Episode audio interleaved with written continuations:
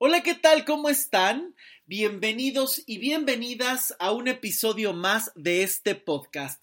Yo soy Luis Miguel Tapia Bernal y me da muchísimo gusto que me estés acompañando, además en este penúltimo episodio de este 2020. Y de verdad que me da muchísimo, muchísimo gusto que estemos en contacto, que siga creciendo el podcast, que se siga recomendando, que se siga compartiendo. La verdad es que motiva muchísimo y agradezco mucho, mucho a todas las personas que creen en este proyecto, que lo escuchan todas las semanas. Y por supuesto, si tú es la primera vez que lo estás escuchando, bienvenido seas, bienvenida seas a este espacio que ojalá te guste mucho y que puedas encontrar muchos temas de tu interés y te invito a revisar todo el historial de este podcast que sale todos, todos, todos los jueves. Y bueno, ya sabes que lo puedes encontrar en mi página web luismigueltapiavernal.com, por supuesto en Spotify y en Apple Podcast. Dale seguir para que no te pierdas ningún episodio y por supuesto ahí puedas revisar todo el historial con temas bastante interesantes que por ahí alguno seguro, seguro te llama la atención. Y bueno, pues la verdad es que estuve pensando mucho en los temas para este cierre de año y han sido temas bastante interesantes o que a mí me han parecido muy, muy interesantes y que he recibido muy buena crítica de ustedes. Eh, además de que se han escuchado un montón, eh, pues ya saben, estuve justo ideando hablar sobre los errores de la conquista, cómo detectar un mal amor, la prisión de la dependencia, por qué no encuentro un buen amor y el de la semana pasada, por qué me enamoré de un narcisista. Bueno, han sido temas que a ustedes les ha gustado mucho y que además eh, pues han estado sugiriendo también. Eso me encanta porque esto se vuelve mucho más interactivo o podemos estar ampliando acerca de los intereses que ustedes tienen y qué temas les gustaría que estuviera tocando eh, y bueno, pues ya sabes, si tienes alguna sugerencia sobre qué te gustaría escuchar en este podcast, sobre qué temas te gustaría que tocara o incluso para poder realizar entrevistas a muchas más personas que compartan su trabajo, sus experiencias, sus vivencias, este es un espacio abierto y me dará muchísimo gusto que lo puedas compartir y que puedas sugerir eh, temas de tu interés. Todos estos temas los puedes eh, dejar en un mensajito a través de mis redes sociales, en Instagram, en Facebook, en Twitter. Me encuentras como Luis Miguel Tapia Bernal. Y bueno, me puedes seguir ahí en las redes sociales y dejarme tus comentarios para eh, los futuros podcasts que vengan y que bueno, ya estamos preparando eh, todos los que vienen. El último para cerrar el año, que será la próxima semana. Y por supuesto, eh, para empezar este 2021 que viene, que ya está muy cerquita, con muy buenos temas para empezar a reflexionar, a generar cambios y a tener nuevas perspectivas. Y bueno, el día de hoy estoy, eh, voy a estar hablando de un tema que me parece muy interesante, muy complejo y que yo creo que todos en algún momento hemos conocido a una persona con estas características. El tema del día de hoy es dejar el papel de víctima. Y es un tema que creo que da para mucho, que tiene muchos matices y que me interesa que lo desmenucemos con calma y con nuevas perspectivas para realmente comprender de qué estamos hablando y todos los efectos que produce en la persona y en el entorno de una persona que juega el papel de víctima. Y me gustaría comenzar con algunas preguntas. ¿Tú qué entiendes por papel de víctima? ¿Conoces alguna persona que haya jugado este papel? ¿Y qué efectos, qué situaciones, qué respuestas has visto de esa persona? Y la más importante, ¿tú cuántas veces has jugado el papel de víctima en tu vida en este último año, en este último mes, en esta semana o en lo que va del día. Y aquí quiero comenzar diferenciando algunas cosas, porque el papel de víctima tiene muchos matices. Ya saben que hay que evitar esta parte de generalizaciones o pensamiento lineal de esto da esto y se acabó. yo creo que en la vida existen muchos enfoques, muchas perspectivas, muchas dinámicas muy diversas que nos permiten eh, mirar la vida desde muchas, eh, desde muchas aristas, desde muchos ángulos. Y esto realmente es muy interesante porque eh, cuando tú aprendes a abrir la mirada, también puedes encontrar otras posibilidades de solución. Y creo que el papel de víctima tiene muchas posibilidades. por un lado, por supuesto, se puede generar un papel de víctima cuando una persona ha sufrido alguna situación sumamente difícil o estresante que la puso en ese papel de víctima donde a lo mejor no pudo decidir, donde a lo mejor no ha podido levantarse o que sigue cargando una herida muy importante que ha seguido y se ha mantenido a través de los años.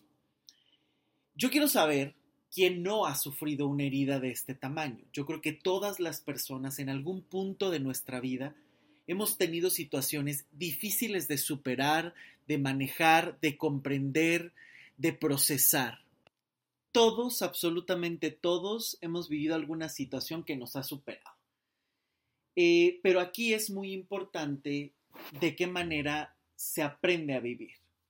Porque por un lado te puedes quedar eternamente en este papel de víctima con la herida abierta, es que me pasó, es que sufrí, es que no tuve, es que no me dieron, es que me lastimaron, y entonces vivir justificando todas tus acciones, reacciones o incluso la forma en la que estás viviendo por esa herida.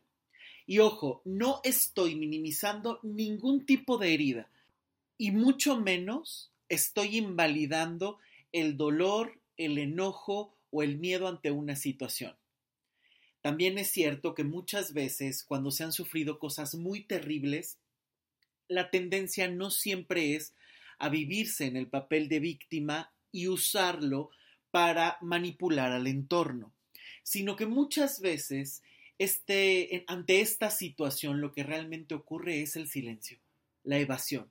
Fue algo tan fuerte, tan trágico, tan terrible que cuesta incluso trabajo verbalizarlo y compartirlo con alguien. Mucho más difícil se vuelve el hablarlo con medio mundo. Pero justamente aquí empieza esta distinción. Eh, cuando se empieza a vivir el papel de víctima o a usar el papel de víctima como bandera. Porque el papel de víctima también genera, eh, como ya lo dije, esta necesidad de manipular a los otros. Donde a través de las emociones o situaciones negativas, dolorosas, incómodas, se genera que los demás estén a favor de esa persona. Es decir, el papel de víctima muchas veces sirve para conseguir lo que se quiere con la bandera del pobrecito, estoy lastimado, estoy herida, estoy incómoda. Y por lo tanto aquí se entra en una segunda dinámica que pueden o que normalmente van juntas, que es esta sensación de vivir culpando a todos los demás. Es decir, siempre se está culpando de las emociones, de las reacciones, de la forma en la que se está viviendo, siempre hay una culpa externa, nunca una responsabilidad interna. La persona que vive con el papel de víctima siempre es los demás me hicieron, el mundo está en mi contra, estoy sumamente herido, estoy sumamente incómoda, todo mundo me hace daño, me enojé porque el otro me hizo enojar, estoy triste porque la otra me lastimó. Este es el tipo de lenguaje, de manipulación o de dinámicas que están presentes en el papel de víctima. Ya sea para conseguir algo, ya sea para culpar a otros, pero el común denominador de una persona que juega eternamente el papel de víctima es no asumir la responsabilidad absolutamente de nada, ni de sus emociones, ni de sus pensamientos, ni de sus decisiones, y todo el tiempo está culpando a otros o viviendo a la sombra de otros para nunca asumirse y esto va a imposibilitar siempre el que pueda salir de esta situación. Pero este problema se vuelve mucho más grande porque tarde o temprano se vuelve benéfico. Ese es el problema mayor. que no solo no desarrollas elementos, sino que no desarrollas esos elementos porque se vuelve benéfico tarde o temprano. Se vuelve cómodo este papel. Y vamos a revisar algunas de esas eh, situaciones que hacen que funcione el papel de víctima. Eh, por un lado, una víctima siempre va a encontrar compañía, siempre. Son de estas personas que más tardas en decirle cómo estás, que ya te están contando todas las situaciones negativas de su vida, ya sea de una manera dolorosa y triste o de una manera eternamente de broma, pero que parece que su carta de presentación es estoy mal, déjate cuento. Son personas que eh, siempre necesitan público, siempre necesitan que alguien esté observando, acompañando, presenciando todo su espectáculo, por un lado. Por el otro lado, siempre necesitan quien los escuche y siempre necesitan en dónde recargarse. Siempre. Pero fíjense el peligro, o sea, son personas que llegan y ya te están contando su vida, su mal de amores, que les va fatal en el trabajo, todo el tiempo están hablando de esta manera dolorosa que incluso no siempre son como tristeza de la película de intensamente, no es que vivan siempre en el estoy mal, estoy triste y que hablen hasta pausadamente, no, a veces hasta hacen bromas, no es que me da fatal en el amor, no, ay por favor, yo soy la experta en el amor, no, yo soy el que le ha ido peor, que viven hasta echando competencias porque justamente en el papel de víctima hay una protección y hay infinidad de ganancias, infinidad. Porque justamente si nunca estás solo, si siempre estás acompañado porque buscas quien te pueda acompañar, quien te pueda escuchar, quien te pueda abrazar y apapachar eternamente, también es muy común que el objetivo se cumpla. Tienes la atención.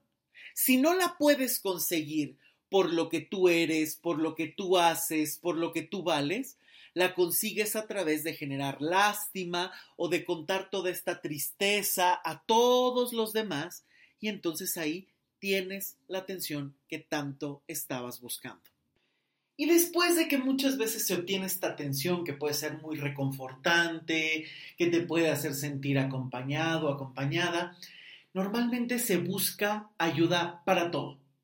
Por supuesto, si no tienes autogestión, si el papel de víctima no eh, sirve para poder ser responsable de las cosas, está buscando todo el tiempo quien le dé esas herramientas, quien haga las cosas por esa persona. Por ejemplo, eh, ya sea para esas situaciones que de verdad siente eh, la persona que no tiene el control, que no tiene las herramientas para influir en esa dinámica, pero también eh, quien juega el papel de víctima puede manipular a los otros para que termine haciendo lo que no le gusta hacer o lo que no quiere. Y aquí lo podemos ver de muchas maneras, porque este, esta dinámica, este papel, se puede generar ya sea por alguna situación que realmente haya ocurrido, que haya sido muy difícil, pero algo que yo he detectado mucho en consulta es que son personas que vienen de contextos muy específicos. Contextos donde en la familia se les dio muchísimo cuidado, cuidado excesivo incluso, donde constantemente a la menor provocación había un te doy ayuda, eh, te puedo proveer de ciertas cosas. Esa es una de las dinámicas más comunes, ¿no? Estas familias sobreprotectoras que dan sin que el hijo siquiera se lo gane y entonces a la menor situación que el hijo se siente estresado, e inmediatamente es, te resuelvo, yo te doy, ¿qué hago? ¿Qué necesitas? No le voy a hablar mal, no lo voy a estresar. Entonces empieza a generarse ahí este papel de víctima y de manipulación donde entonces a la menor provocación, al menor nivel de estrés, todos los demás ya tienen que estar hincados por mí. Imagínate con el pasar de los años, ¿qué es lo que va generando esta situación? O sea, se vuelve sumamente peligrosa. Por supuesto, también se puede generar un papel de víctima en, este, en estas dinámicas donde a lo mejor eh, la familia no le dio muchísimo peso. A lo mejor la familia no estuvo muy presente, a lo mejor la familia ignoraba constantemente las opiniones de la persona y entonces vive como eh, como con ese estandarte, ¿no? Es que a mí nadie me escucha, es que yo no soy importante, es que yo, y entonces a partir de ahí empieza a ver que genera otras cosas, porque desde la familia, a lo mejor cuando se saca esta situación de, sí, pero es que a mí nadie me hizo caso, en ese momento eh, los hermanos, la mamá, el papá tratan de compensar comprando cosas, dando cariño, diciéndole no es cierto, mira si estamos, o tratando de compensar. Tienes razón, a lo mejor no estuvimos muchos años, ahora estoy para ti, tú tranquilito, tú tranquilita, te vamos a resolver todo. Entonces podemos comenzar a ver que dentro de la familia puede haber estas situaciones, que o resuelven todo o están, eh, ignoraron por un tiempo, o hubo situaciones que sí fueron difíciles, estresantes, no sé, a lo mejor el padre fue demasiado duro con toda la familia y entonces eh, se empieza a vivir eternamente con esa situación. Es que mi papá no me enseñó, es que mi papá no me dio, es que mi papá fue muy duro, es que mi papá fue tremendo. Y entonces empiezas a vivir con un papel de víctima, porque sigues mostrando o teniendo a alguien como esa persona que te lastimó y que tomó el control de tu vida. Es decir, sigues delegando la responsabilidad de tus emociones a otra persona. Alguien más tiene el control de tu vida y tú sigues constantemente permitiéndolo. Y me lo han escuchado decir un montón de veces en el podcast esta, esta frase, pero infancia no es destino. Cualquier situación que tú hayas pasado, por más roto, por más rota que estés, puedes encontrar una solución, se puede trabajar y se puede transformar de alguna manera. Por supuesto que hay heridas muy grandes, por supuesto que hay heridas muy difíciles de superar o que casi pueden ser insuperables, pero también incluso en esas situaciones puedes encontrar maneras para hacerle frente, para minorar el dolor y dejar de vivir a pesar de esas situaciones. Porque esto es muy común, ¿no? Es, es muy fácil que en el, el papel de víctima se dé cuando haya alguien que haya lastimado en la familia y todos los actos que ocurren es respuesta o resultado de esa herida que se vivió en el pasado. Y entonces puede ser que los hermanos, las hermanas, alguien empiece a ayudar y empiece a cuidar en exceso. Yo te doy, yo te escucho, yo te resuelvo, porque claro, la pasaste muy mal, porque claro, no pudiste hacer tantas cosas. Y este papel es cómodo, por eso es que se mantiene. Todo problema se mantiene porque hay comodidad o porque hay beneficio. Cuando la persona ya no obtiene beneficios de la dinámica en la que está, siempre busca moverse, siempre. Siempre busca modificarla, siempre busca o hace algo para que la situación se resuelva. Por lo tanto, si tú tienes un problema del que siempre te estás quejando, que no sabes cómo salir, sí, puede ser que no tengas las herramientas, pero también puede ser que estés apegado a infinidad de problemas porque tienes pequeñas recompensas por mínimas que sean, por invisibles que sean. Algo que tenemos que tener muy claro es que siempre, en todo problema y en toda dinámica, hay una participación de todas las personas involucradas. Siempre. Porque incluso aunque haya habido algo doloroso que a lo mejor tú no hayas elegido, tú puedes elegir la forma en la que te posicionas ante esa situación. Por ejemplo, la pandemia. Eh, llega algo intempestivo, por supuesto nadie se lo esperaba, nadie se esperaba la magnitud de un evento como este, y entonces difícilmente puedes hacer un cambio. Es decir, tú no puedes decir, ah, ok, sí, ya tengo la vacuna y entonces yo la voy a crear y yo la voy a, pegar, a aplicar. Pues no, esto no ocurre. Hay situaciones que tú no puedes modificar, pero la forma en la que te posicionas ante esta situación sí es tu responsabilidad.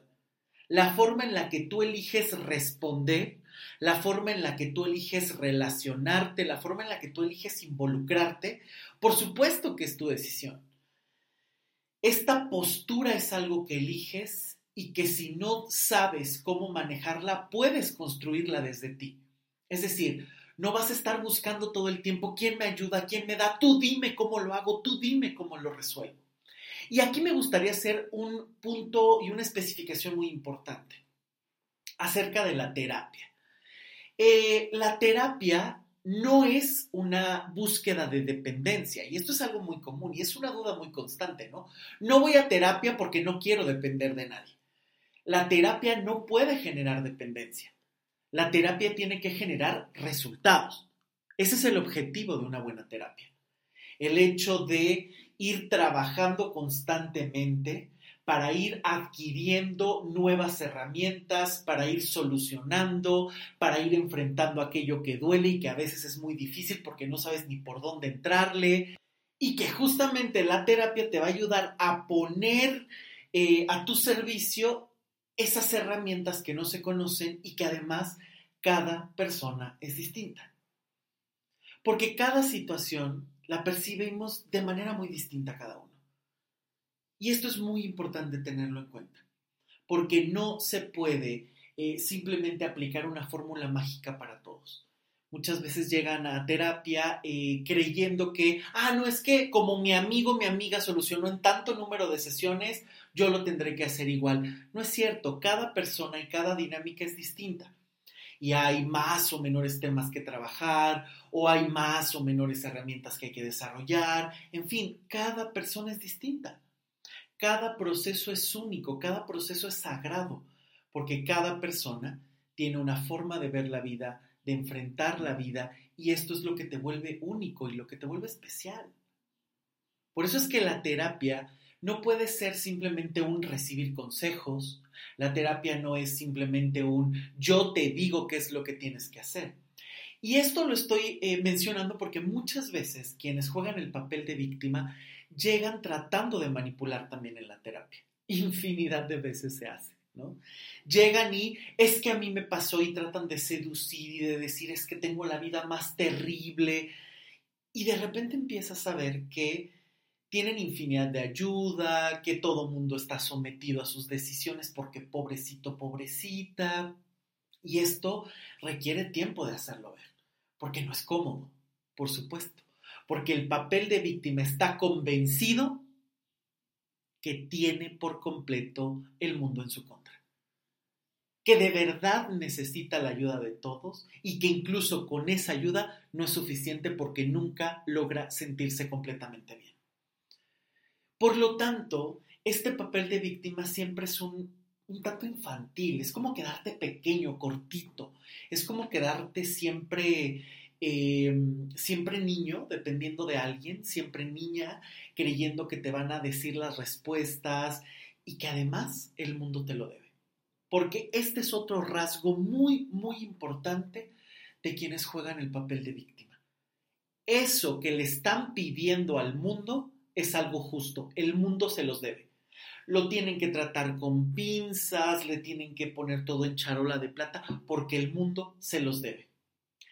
Y entonces aquí me gustaría que empezáramos a hablar de todas estas dinámicas que generan, o sea, ¿qué te lleva, qué lleva a una persona a jugar el papel de víctima? Ya empecé a mencionar algunas como las dinámicas familiares, que estas son muy comunes, ¿no? Ya sea un sistema sobreprotector excesivo, que se da mucho, incluso en las situaciones actuales los padres salen a trabajar, a lo mejor no pueden prestar todo el tiempo eh, la atención que ellos están eh, requiriendo, pero entonces empiezan a comprar un montón de cosas, a ceder en todo lo que los hijos piden o esta situación, ¿no? Veo que a mi hijo, veo que a mi hija le cuesta muchísimo trabajo algo y en lugar de ayudarle a desarrollar sus propios eh, elementos, es yo lo resuelvo por ti, yo te tengo todas las consideraciones, yo no te voy a decir nada, yo aquí estoy eternamente para apoyarte, no importa lo que tú hagas. Y entonces ahí ya no hay una responsabilidad.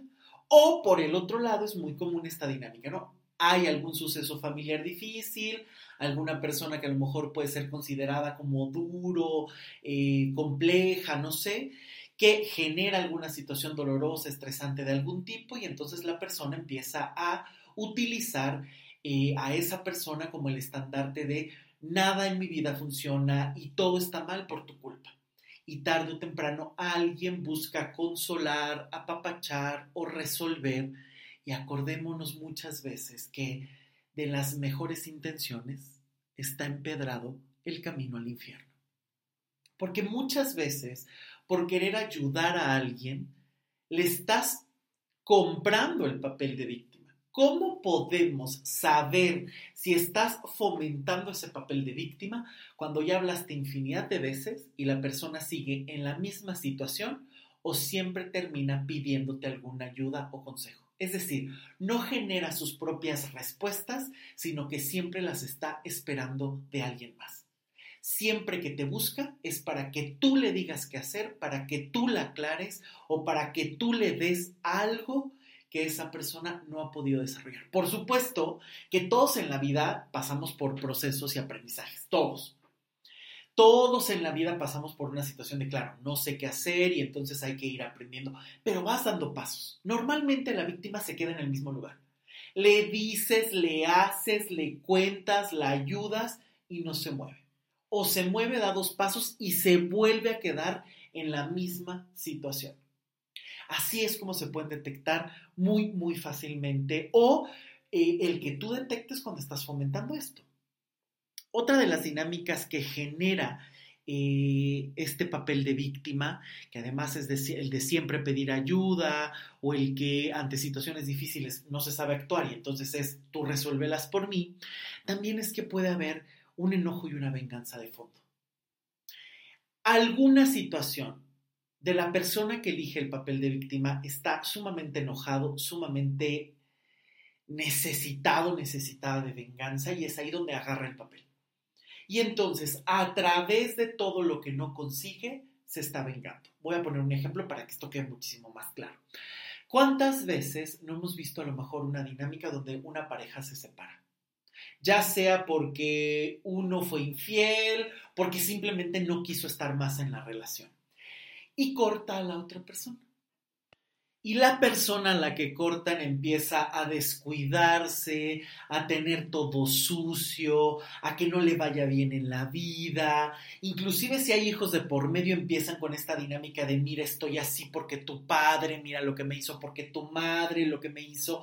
O incluso aunque no tuvieran hijos empiezan a hablar mal, ¿no? Con los amigos, con, los, con las personas en común. Es que mira, me está yendo súper mal porque la otra persona mira lo que me hizo, mira lo que me lastimó y empiezan a utilizar a la otra persona como el origen de todas sus desgracias.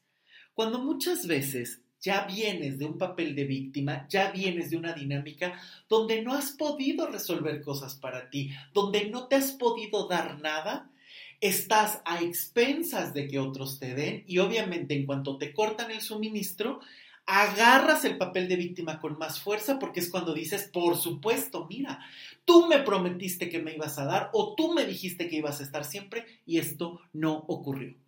Cuidado con estas dinámicas porque son sumamente comunes sumamente comunes. Y ojo, no estoy diciendo que no duela terminar una relación, no estoy diciendo que no duela que eh, te sean infieles. Por supuesto que son dinámicas muy difíciles, por supuesto que son dinámicas muy complicadas. Claro, esto es evidente. Y por supuesto requieren un tiempo, un espacio, principalmente para digerirlas, ¿no? Muchas veces te dan la noticia y obviamente requieres un tiempo para pasar ese periodo de negación o para adaptarte a la nueva realidad de decir, esto se acabó, o sea, en serio esto se acabó. Eso que creía tan seguro o eso que yo no quería que terminara, pues se ha terminado. Entonces, en ese momento, en ese periodo, claro que hay un tiempo en el que no sabes qué hacer, no sabes cómo hablar, no sabes cómo continuar, estás a lo mejor con todas las emociones completamente revueltas, con todas las emociones completamente em, lastimadas, con todo de cabeza. Entonces, claro que hay que pasar un periodo en el que se tome con paciencia la asimilación de esta, de esta nueva situación. Pero tarde o temprano tienes que pasar esa etapa. Tienes que digerir esa situación, tienes que ir encontrando herramientas y si no las tienes, por eso es tan importante pedir ayuda y ayuda profesional. O sea, alguien que sepa cómo manejar los casos para no caer en estas dinámicas. Porque muchas veces puede ocurrir que eh, las personas con buenas intenciones te empiecen a colocar el papel de víctima ¿Cuántas veces no has ido con los amigos? Y sí, claro, o sea, es que obvio que te iba a lastimar la persona, es que fue súper grosero, claro que mereces estar así. Y entonces empiezan a reafirmar sin darse cuenta esa situación tan lastimosa. Y es algo muy común. O sea, a las personas no les gusta muchas veces escuchar verdades. Por eso es que muchas veces se busca o se recurre a estas situaciones donde tienes el apapacho, donde tienes el que te hablan bonito, donde solo es piensa positivo y vas a transformar las cosas. Que por cierto viene un podcast de esto en enero, esténse muy al pendiente porque va a estar buenísimo.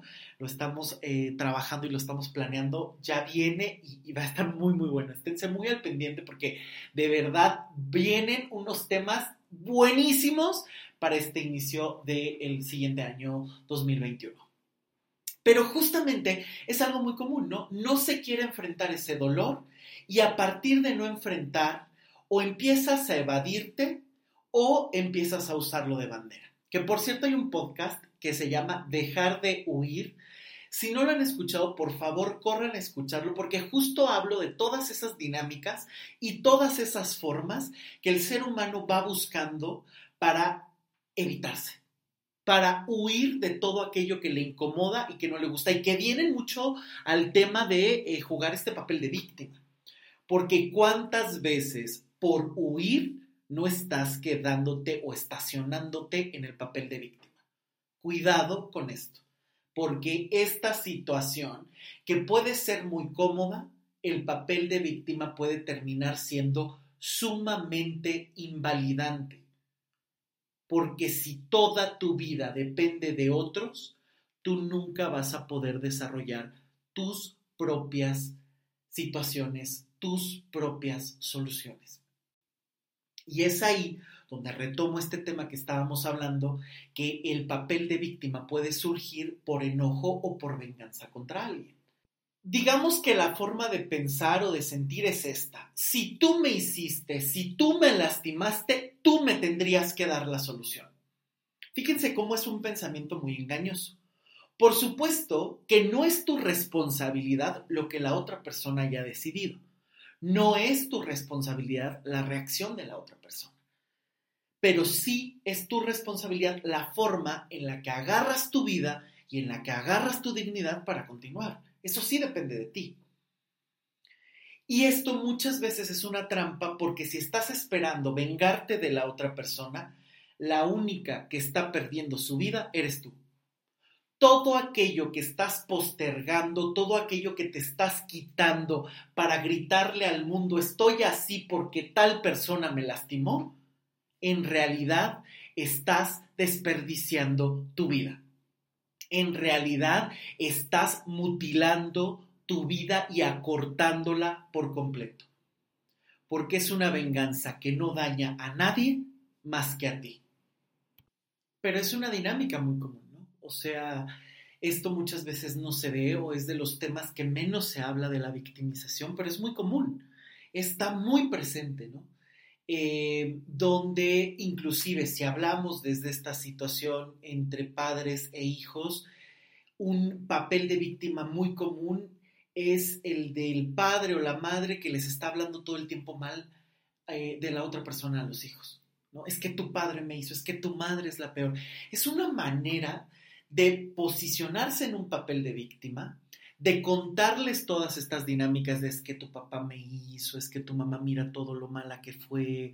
Esta dinámica que es sumamente problemática, violenta, innecesaria, tremenda. O sea, esto de verdad no se tiene por qué hacer. Una cosa son los temas de familia, una cosa son los temas de padres, e hijos y otra cosa muy distinta son los temas de pareja. Y en los temas de pareja no pueden entrar los hijos, jamás. Hay que tener mucho cuidado con esto porque es una dinámica que pasa muchísimo, ¿no? Y que genera eh, situaciones sumamente complicadas para los hijos. Cuando tiene un padre o una madre que siempre juega el papel de víctima y que vive enojado con la otra persona, el hijo siempre va a sentir que una parte de él o de ella está mal porque a final de cuentas venimos de los dos y no se puede tomar muchas veces partido. A lo mejor te podrás posicionar ante la dinámica, pero a final de cuentas tienes que reconciliarte como hijo con esa situación que no te gusta de papá o de mamá para poder vivir lo más tranquilo posible. Y cuando el padre o la madre son víctimas y todo el tiempo le están hablando mal de la otra persona al hijo, el hijo siempre tiene que proteger y cuidar a uno y pelearse con el otro. Por lo tanto, el resultado es una guerra interna y empieza a generarse vínculos muy desgastantes que a la larga este papel de víctima termina afectando a un montón de personas. Cuidado con esto. Otra situación muy común del por qué se genera el papel de víctima es cuando no se sabe poner límites. Una persona que no sabe poner límites, que vive dando, que vive incluso para los demás, puede caer en esta situación de papel de víctima porque a final de cuentas siempre está dando y esperando que los otros le den una respuesta. También le den. Pero cuando una persona se sacrifica tanto por otra persona, te tienes que acostumbrar un tanto a la ingratitud, porque acuérdate que ayuda no pedida estorba o no se valora. Ojo con esto. Porque pasa muchísimo, o sea, las personas quieren entrar en esta situación de no sé poner límites, pero quiero ayudar a la persona, pero quiero dar, sí, ¿a costa de qué?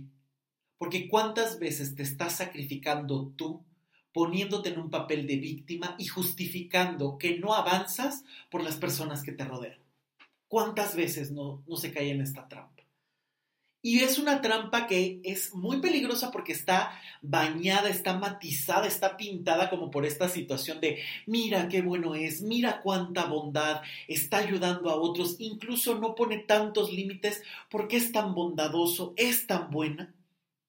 Pero es una trampa porque tarde o temprano te desgastas, no obtienes lo que quieres y después justificas que no lo obtienes porque los otros son malagradecidos. ¿No será más fácil empezar a pensar en ti? ¿No será más fácil empezar a pensar en lo que tú quieras y en lo que sí te toca hacer y delegar lo que no te toca? Por eso es que hay que analizar muy bien las dinámicas de donde venimos, los aprendizajes que tenemos, porque a lo largo de nuestra vida, si bien es cierto que infancia no es destino, sí nos marca con muchos aprendizajes. Estos aprendizajes también se pueden transformar, también se pueden desaprender o también se pueden enriquecer, por supuesto, pero hay que aprender a mirarlos y sobre todo hay que aprender a manejar o transformar la base emocional de esas experiencias. Porque lo que te duele de los recuerdos es lo que te hacen sentir justamente. No es, es que estoy pensando que esto es incómodo, no es una teoría, es una sensación. La raíz del recuerdo es la que duele, la raíz del recuerdo es la que incomoda o molesta, es la raíz del recuerdo, la emocional, la que tienes que transformar. Porque justamente cuando tú empiezas a adueñarte de las emociones, puedes empezar a generar otros pensamientos. Pero este camino es incorrecto cuando se hace la inversa. ¿Cuántas veces no se trata de comprender las cosas y dices, no, claro, es que yo puedo entender que mi papá actuó de tal manera o que mi pareja actuó de tal manera por esto? Y entonces estás convencido, convencida de una teoría. No, es que me dijeron en tal curso que el otro es un espejo y entonces es un maestro porque me vino a enseñar algo. Sí, está genial, pero emocionalmente puedes sentirte incómodo. Y si vives tapando tus emociones, haciendo a un lado las emociones, tarde o temprano te van a explotar muy adentro de ti. Porque con las emociones no se juega. Con las emociones hay que aprender a gestionarlas para compartirlas mejor con uno mismo y con los demás. Que sepas qué hacer con lo que te duele, que sepas qué hacer con lo que te enoja. Y por eso es que los recuerdos están ahí, latentes, porque cada vez que recuerdas, no solo recuerdas un hecho, no solo recuerdas eh, una situación, recuerdas lo que te hizo sentir, más todo lo que ha ocurrido después de esa situación. Por lo tanto, ya no solamente es una serie de emociones del momento, sino todas las que se han acumulado a lo largo de los años y lo que te produce estarlas recordando una y otra vez. Por eso es tan importante trabajar las emociones Por eso es tan importante trabajar esa base, esa raíz emocional, porque es ahí donde difícilmente puedes vivir achacándole la responsabilidad a los otros. Les vas a dejar lo que les toca, pero vas a asumir lo que te toca. Y si es una situación demasiado injusta, buscar la forma de salir de ella para poder encontrar una solución adecuada y a tu tamaño, para lo que tú estás esperando. Porque muchas veces hasta en eso se juega el papel de víctima cuando estás esperando que al otro le vaya mal para que tú te puedas sentir bien. ¿Cuántas veces no hemos visto esta dinámica donde se está esperando que los otros paguen por alguna dinámica que te hicieron a ti? Pero estás desperdiciando tu vida. Simplemente estás estacionado, estacionada en un mismo lugar esperando tener noticias del otro. Y están ahí, verificando todo el tiempo las redes sociales y si ya la pareja le fue mal, si ya se divorció, si no se divorció y cuéntame qué pasó. Estás cediendo tu vida, estás desperdiciando tu vida. Y ahí, en lugar de demostrar que eres libre, pararte y continuar, lo único que estás demostrando es, me sigue doliendo, sigo al pendiente de la situación porque me sigues doliendo y me sigues importando. Papel de víctima absoluto. Y es muy común, de verdad, esto pasa muchísimo, ¿no? ¿Cuántas veces no eh, sigues al pendiente de tu ex? ¿Cuántas veces no sigues al pendiente de ese amigo o esa amiga que ya no te habla? Y sigues ahí eh, checando todo, redes sociales, preguntando con los amigos, simplemente para alimentar un problema que no solo no vas a solucionar siguiendo ahí, sino que además te sigue llenando de emociones que no sabes ni procesar. Esto es un peligro y es sumamente desgastante, sinceramente. Por lo tanto, podemos sacar varias conclusiones de cuáles son los efectos negativos del papel de víctima, porque hay muchos. Si bien es cierto que por un lado te puedes sentir acompañado, la persona que juega el papel de víctima puede tener público y siempre alguien que esté escuchando, resolviendo, también es cierto que si esa persona ha usado la manipulación como un método infalible, corre el riesgo de quedarse solo o sola. Cada vez que lo descubren, cada vez que alguien dice ya no más, corres el riesgo de quedarte en soledad porque gran parte de estos efectos negativos del jugar el papel de víctima es que jamás te haces cargo de ti, jamás asumes la responsabilidad y eso es muy fácil que genere estancamiento en tu vida. Todas las personas que juegan este papel de víctima pueden estancarse o pueden ir subiendo solo porque otros le ayudan. Pero en el momento en el que ya no tienes ayuda, no sabe para dónde va. Y si te quedas estacionado o estacionada en una etapa de tu vida o en una situación que te genere este papel de víctima, corres el riesgo no solo de no crecer, sino además de que todo mundo te tenga lástima. Porque es una trampa. Eternamente vivir pidiendo ayuda te corrobora que no puedes. De la misma manera que entre menos resuelvas, menos capaz te sentirás. Y uno va generando la propia imagen a través de lo que logra, a través de lo que se permite, a través de lo que genera. No solo a través de lo que los otros te dicen. Cuidado con esto, porque esto es una trampa muy común. Cada vez que está esperando de, es que como nadie me dio amor, es que como nadie me habló bonito, entonces no hay valor, no hay autoestima. También el autoestima se puede construir sanando tus heridas y dándote lo que tú sueñas, lo que tú mereces y lo que tú quieres. También el autoestima se construye así. Porque justo en este tema es donde se juega infinidad de veces el papel de víctima. Es que mis papás no me dijeron nunca que yo tomara mis propias decisiones. Es que mis papás no me dejaron que yo decidiera. Es que mis papás jamás me hablaron bonito y me dijeron que sea poderosa, que sea inteligente, que sea valiente. Jamás me enseñaron que tenía que ser un hombre completamente autosuficiente. Pues no, no, no, muchas veces esto no lo enseñan los padres por sus historias de vida, por sus propias experiencias, porque a veces nadie se los enseñó a ellos. Pero si tú vives justificando tu vida por lo que tu padre o tu madre no te dieron, vas a ser eterno esclavo de una dinámica que nunca te hace asumir tu propia vida y poder agarrar las riendas para llevarla donde tú quieras. Sí, a lo mejor tu padre o tu madre no te enseñaron a ser autosuficientes o no te enseñaron a ser valientes, pero la valentía es una conquista. El autoestima es una conquista. El amor es algo que tú puedes construir también con base a relacionarte de otra manera con tu pasado, a comprender el contexto y a dejar atrás todo aquello que también habla de las experiencias de otros. Por eso hay que comprender y hay que mirar la historia de manera justa. Por eso hay que saber trabajar los lazos del pasado. Pero muchas veces cuesta trabajo dejar esas experiencias no porque sea difícil trabajarlas, sino que muchas veces no se quieren dejar atrás porque entonces perderías el estandarte que te hace vivir como víctima y obtener beneficios, aunque sean mediocres, en tu vida. No, es que cómo voy a reconciliarme con mi papá o con mi mamá o cómo voy a dejar esa historia detrás. ¿Cuántas amistades, cuántas hermandades no están creadas justamente bajo este precepto. Es que mi papá nos hizo mucho daño y entonces todo el mundo empieza ya a platicar, sí, claro, y a mí me hizo esto, y a mí me hizo aquello, y a mí me hizo más allá. O cuántas amistades llegan así. No, es que me ha ido fatal en el amor. No, a mí me ha ido peor. No, ¿qué te pasa? A mí mucho peor. Y todo el tiempo es queja, queja, queja, lástima, lástima, lástima. Simplemente escúchate.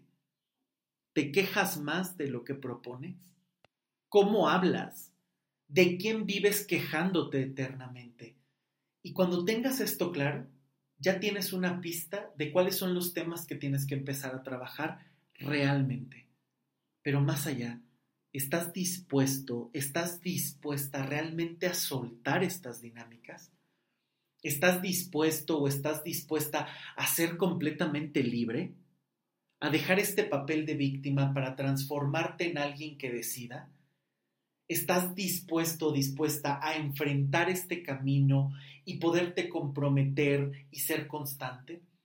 Porque por supuesto, alguien que ha jugado el papel de víctima por tantos años, también tiene que aprender a resolver el pasado, a dejar los beneficios, aunque sea cortos, del papel de víctima y empezar a generar otras ganancias a través de otras experiencias. Y esto requiere tiempo.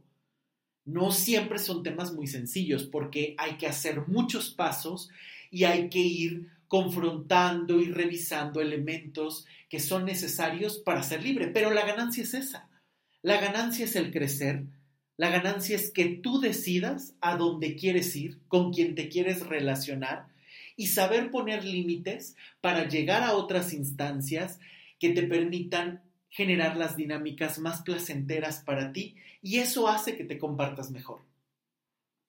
Por lo tanto, hay mucha más ganancia al dejar el papel de víctima porque dejas de mendigar lo que los otros quieran darte porque dejas de esperar a los otros y te puedes abastecer de lo que tú necesitas o de lo que tú quieres en cualquier campo.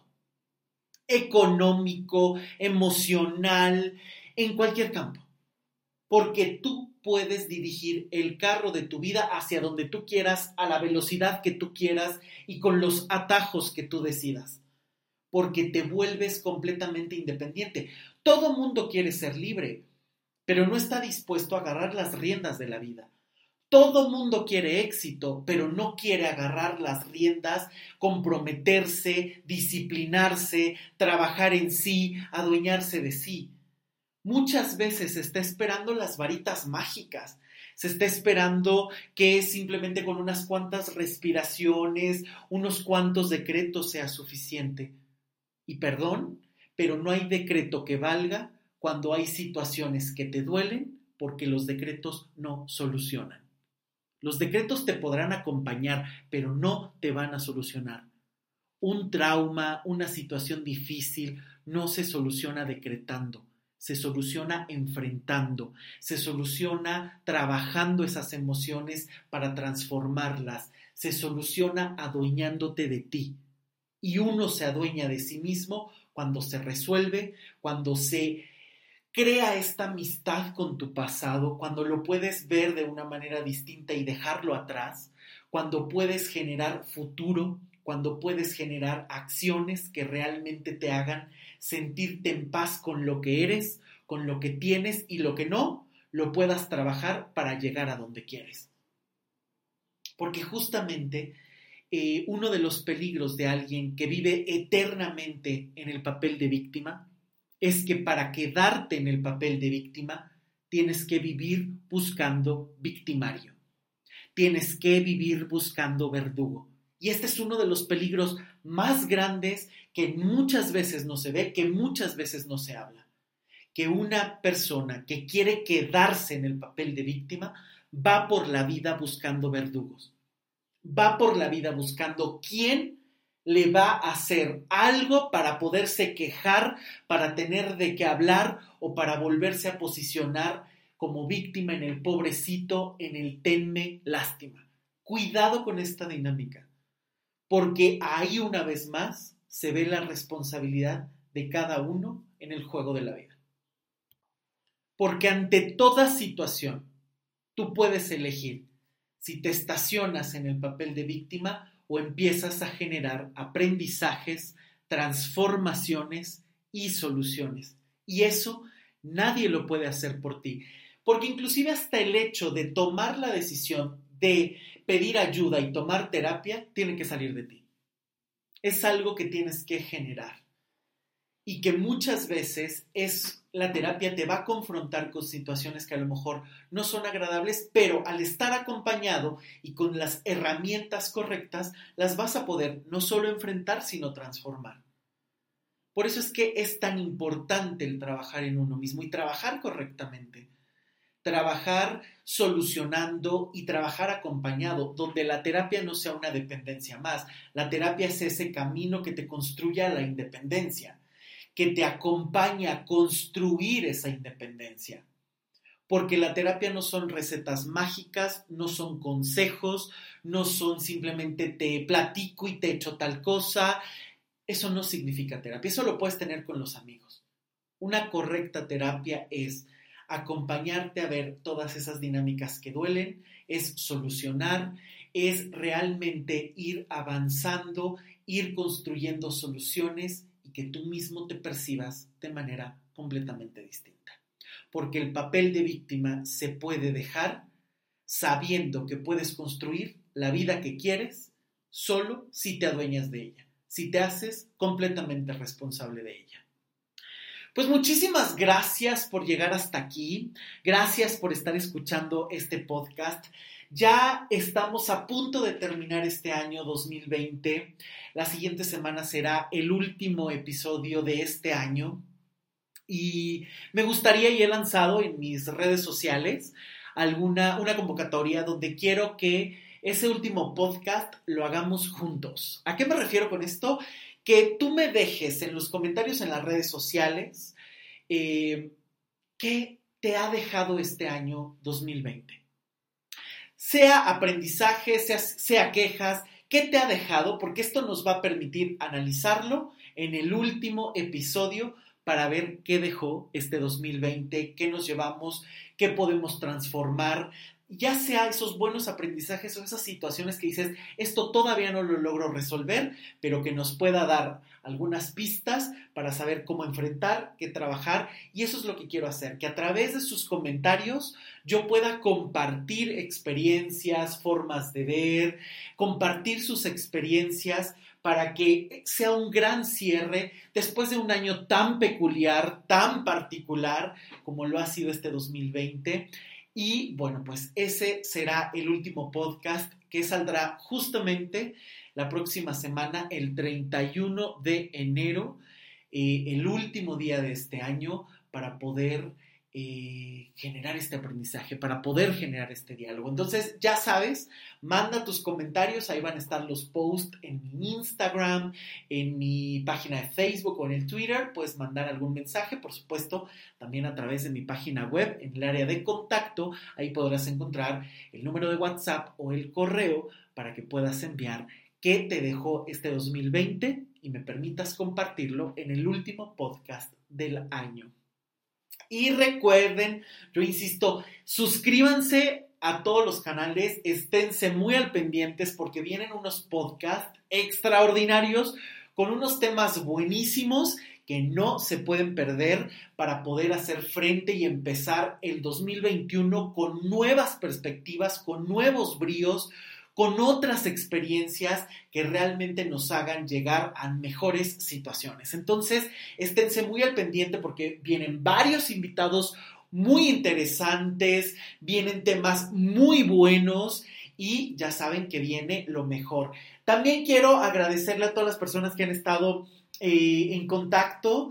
Eh, por supuesto, les ha gustado un montón el podcast de Dejar de huir, dense una vuelta si no lo han escuchado. La verdad es que es un podcast bastante, bastante bueno porque habla de todas esas formas en las que el ser humano huye. Por supuesto está súper escuchado el de Vivir en Deuda, un podcast genial con Ricardo Castañeda que estuvimos hablando de esa dinámica de cómo la gente se endeuda económicamente y emocionalmente.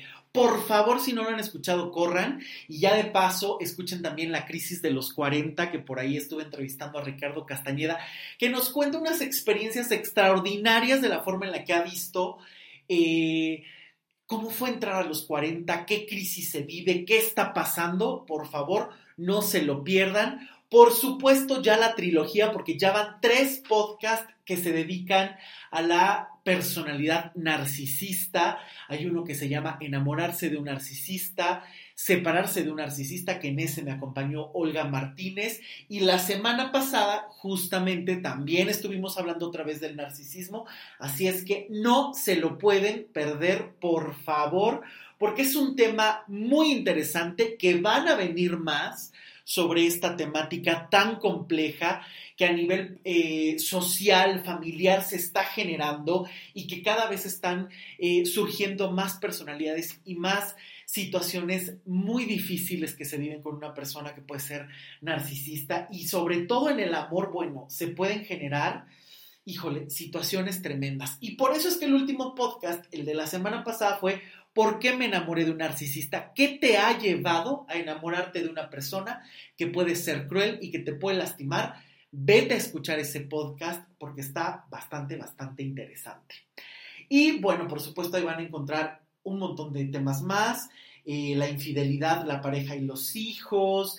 Eh, por supuesto también eh, hay varias entrevistas, dos con Blanca Velasco que nos estuvo hablando del cabello y la personalidad. Hay temas sobre la relación con el padre, la relación con la madre, un podcast increíble con Juliana Pineda que se llama Apego, Acumulación y Orden, todas esas dinámicas que te hacen acumular, pues ahí en ese podcast vas a encontrar un montón de respuestas. Por supuesto, hay otro eh, podcast sobre aprender a comunicarnos, eh, el enamorarse como niños, que por supuesto cuántas veces no ocurre que se quiere amar como si se estuviera en un cuento de Disney. Eh, por supuesto, también está las personas realmente cambian, el por qué no se tiene pareja, cómo terminar una relación. Hay uno sobre la pandemia que se llama aislamiento y soledad.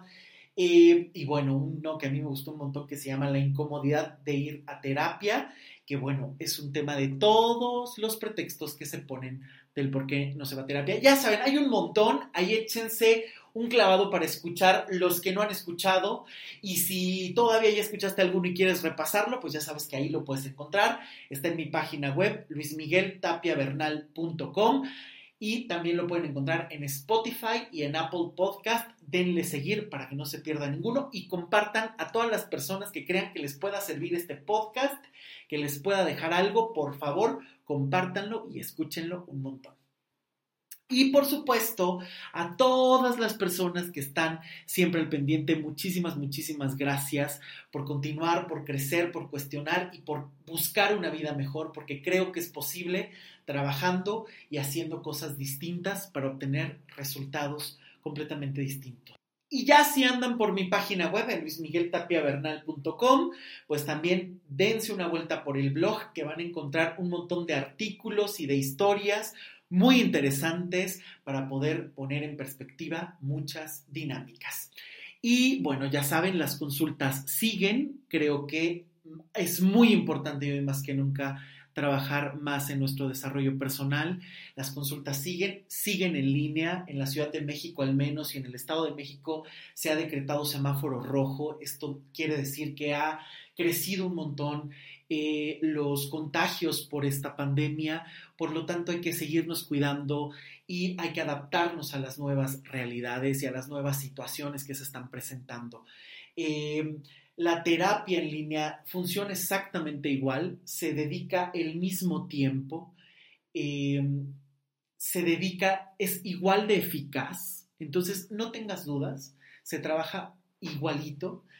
Eh, y de verdad es muy eh, importante estarnos cuidando porque en una consulta, además las consultas que trabajo duran entre dos, tres horas, entonces es estar mucho tiempo en un mismo espacio donde a lo mejor eh, el consultante puede tocarse los ojos, la nariz, toser, por eso es tan importante seguirnos cuidando y adaptarnos. Entonces, las consultas siguen vía online, ya sea individual o de pareja, y esténse muy al pendiente porque vienen nuevos webinars y nuevos cursos que van a estar buenísimos para trabajar un montón de cosas. Así es que Prepárense porque vienen muy buenas sorpresas y bueno, pues espero que se la pasen muy bien, que se cuiden muchísimo y nos escuchamos la próxima semana para el cierre de este año 2020. Un gran, gran, gran abrazo para todos y nos estamos escuchando. Hasta pronto. Chao.